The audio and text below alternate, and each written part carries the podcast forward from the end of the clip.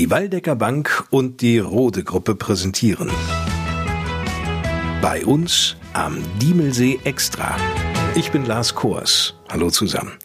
Mit diesen Kurzausgaben unseres Podcasts für die Gemeinde Diemelsee möchten wir die einschneidenden Veränderungen im Alltag hier in den Dörfern der Gemeinde schildern. Über Neuigkeiten, auch Reaktionen informieren.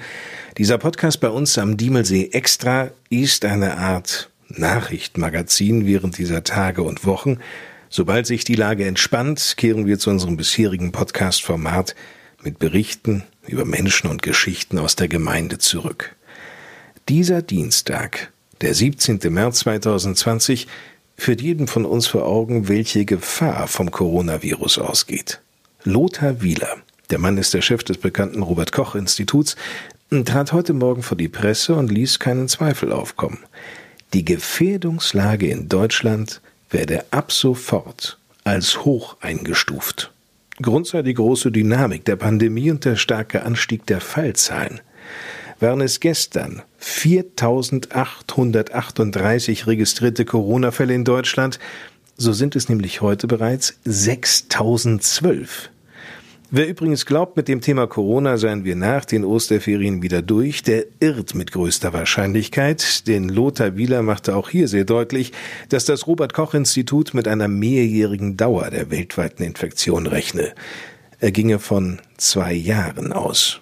Kein Grund zur Panik, wohl aber zur Sorge. Die Wahrscheinlichkeit, dass wir uns aller Vorsichtsmaßnahmen zum Trotz dennoch mit Corona infizieren oder uns plötzlich zu Hause in Quarantäne wiederfinden, weil aus dem Familien- oder Kollegenkreis jemand infiziert wurde oder Kontakt zu einer erkrankten Person hat, ist leider relativ groß. Das ist auch den ehrenamtlichen Mitgliedern der Feuerwehr Diemelsee nur zu bewusst. Kann denn der Brandschutz in der Gemeinde trotzdem gewährleistet werden? Jens Figge, Pressesprecher der Freiwilligen Feuerwehr Diemelsee. Im Hinblick auf den Brandschutz und die allgemeine Hilfe braucht sich ja keiner Gedanken machen. Der Brandschutz bei uns in der Gemeinde Diemelsee ist also gesichert. Damit wir aber in diesem Punkt beruhigt sein können, gab es für die zwölf Feuerwehrhäuser in der Gemeinde diesen Erlass. Die Feuerwehrhäuser, die bislang ja viele nutzten, wurden geschlossen. Ausnahme, der Funkmeldeempfänger der Feuerwehrleute macht sich bemerkbar oder die Sirenen heulen. Das heißt dann natürlich nur im Einsatzfall und auch für alle anderen Veranstaltungen, wie zum Beispiel Kinderfeuerwehr, Jugendfeuerwehr, aber auch Spielmanns Musikzug stehen die Häuser nicht mehr zur Verfügung in Diemelsee. Vorerst zumindest. Eine wichtige Maßnahme, so Feuerwehrsprecher Jens Figge. Mit den Regelungen für die Feuerwehr soll da natürlich auch sichergestellt werden, dass sich niemand infiziert, beziehungsweise dass da auch niemand sich ansteckt, um den Brandschutz sicherzustellen. Und das funktioniert auch nur, wenn dann alle Einsatzkräfte auch selber gesund sind. Durchaus nachvollziehbar.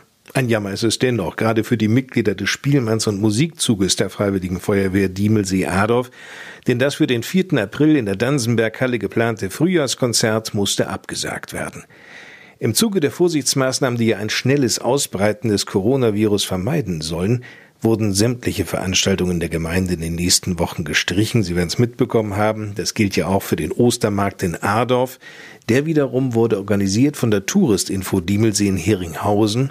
Und auch hier gelten seit heute andere Regeln. Ja, die Jenny Henning und ich, Claudia Stekelenburg, wir sind noch in der Touristinfo.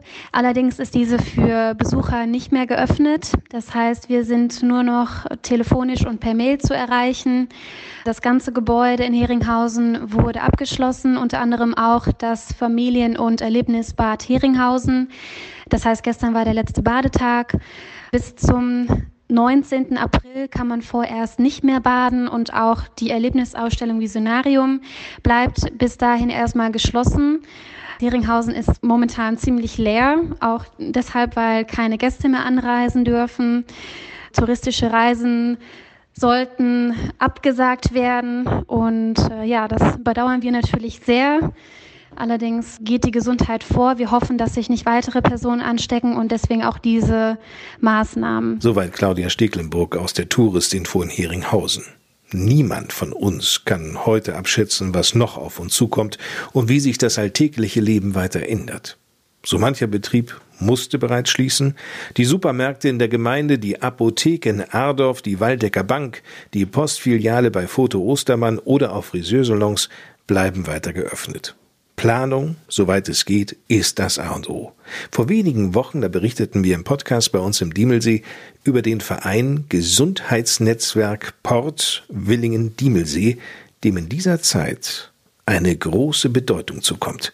Diemelsees Bürgermeister Volker Becker. Wenn Bürgerinnen und Bürger Hilfe bei der Zustellung notwendiger Medikamente oder einem Einkaufsdienst benötigen, können sich Interessierte gerne bei dem Gesundheitsnetzwerk unter der Telefonnummer 0151 61 38 38 12 melden.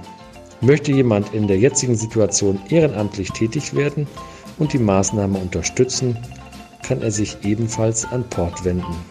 Gemeinsam werden dann die notwendigen Hilfen zusammen koordiniert. Mehr Informationen zum kostenlosen Angebot des Gesundheitsnetzwerks Port finden Sie auch im Internet unter gesundheit-port.de.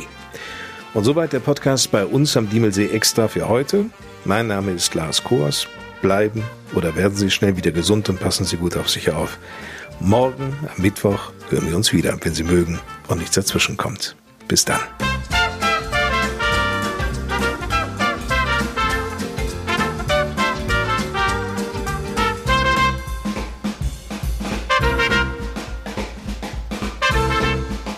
Bei uns am Diemelsee Extra wurde Ihnen präsentiert von der Waldecker Bank und der Rode Gruppe.